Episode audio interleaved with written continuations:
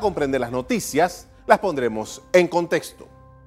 Acompáñenos, en los próximos minutos hablaremos de las idas y vueltas del cuarto puente sobre el canal y la línea del metro hacia Arraiján.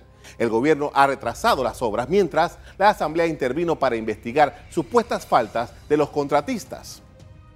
Una subcomisión legislativa concluyó en su informe y técnicos que las empresas constructoras se encuentran dentro de los parámetros requeridos, por lo que están facultados para realizar la obra. Durante la presentación del informe, la subcomisión de la Asamblea encargada de las investigaciones al consorcio Cuarto Puente indicó que a la fecha la estructura no presenta ningún retraso y también cumple con los parámetros de tiempo. Por su parte, la diputada Kaira Harding, quien preside la Comisión de Infraestructura, dijo que seguirán fiscalizando el desarrollo y construcción de la obra. Y las recomendaciones finales que se continúe con el proceso de la licitación del cuarto puente, ya en este caso sería la, el, que se termine con el diseño, construcción y desarrollo de la obra. La creación de la subcomisión se dio luego de que trascendió que una partida del Ministerio de Obras Públicas para la construcción del cuarto puente fue trasladada al Ministerio de Desarrollo Agropecuario.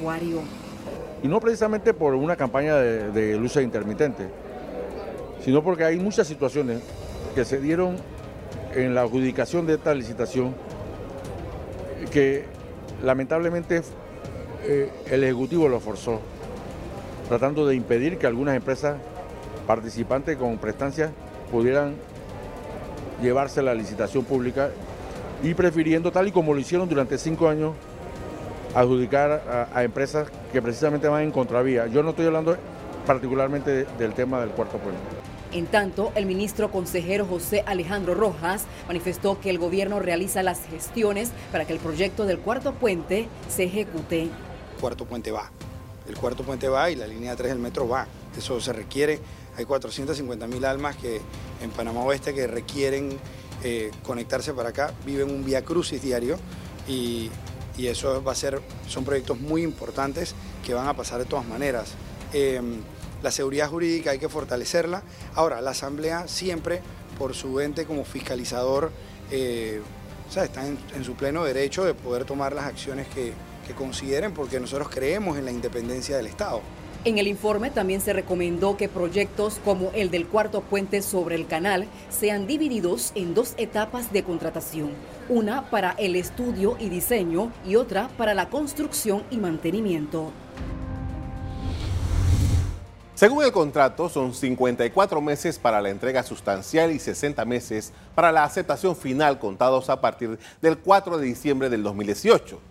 Tres días antes de las elecciones, el entonces presidente Juan Carlos Varela colocó la primera piedra de esta gigante obra que tiene una extensión de 950 metros. El consorcio Panamá Cuarto Puente, compuesto por dos empresas chinas, es el encargado de construir la estructura por un valor aproximado de 1.518 millones de dólares. Se trata de las empresas chinas Communication Construction Company Limited y China Harbor Engineering Company Limited. El puente contará con tres carriles por sentidos, desde el cual los conductores tendrán acceso a la avenida La Amistad, la avenida Omar Torrijos, la avenida Nacional, el Corredor Norte, Veracruz, la carretera panamericana y al Puente de las Américas. La obra busca facilitar el tránsito diario de 130 mil vehículos. El puente será atirantado y sobre este pasará una línea del metro. En el camino se han presentado algunos retrasos. Se calcula que son tres meses en la etapa del diseño. Los directivos del consorcio lo han atribuido a las aprobaciones del Ministerio de Obras Públicas en las fechas que debían ser como tope para ser revisadas y aprobadas no fueron, eh, no fueron aprobadas. El, atraso que se menciona es en la fase 3, eh, que tenemos aproximadamente hoy en día un 18% de avance. Esa fase se debió haber entregado el 2 de junio de 2019. Además de esos retrasos, la obra ha tenido que enfrentar otras situaciones que demoran su ejecución.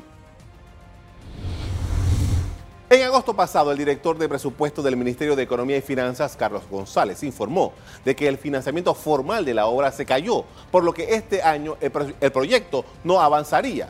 El MEF indicó que el Ministerio de Obras Públicas debería elaborar un cronograma para el desarrollo de este proyecto. Para esta obra se había programado un financiamiento a través de la Empresa Nacional de Autopistas, ENA, la cual tenía contemplada la emisión de bonos. No obstante, en opinión de la Procuraduría de la Administración, este esquema es incorrecto, pues ENA solo lo puede hacer cuando el bien ya está hecho y no antes.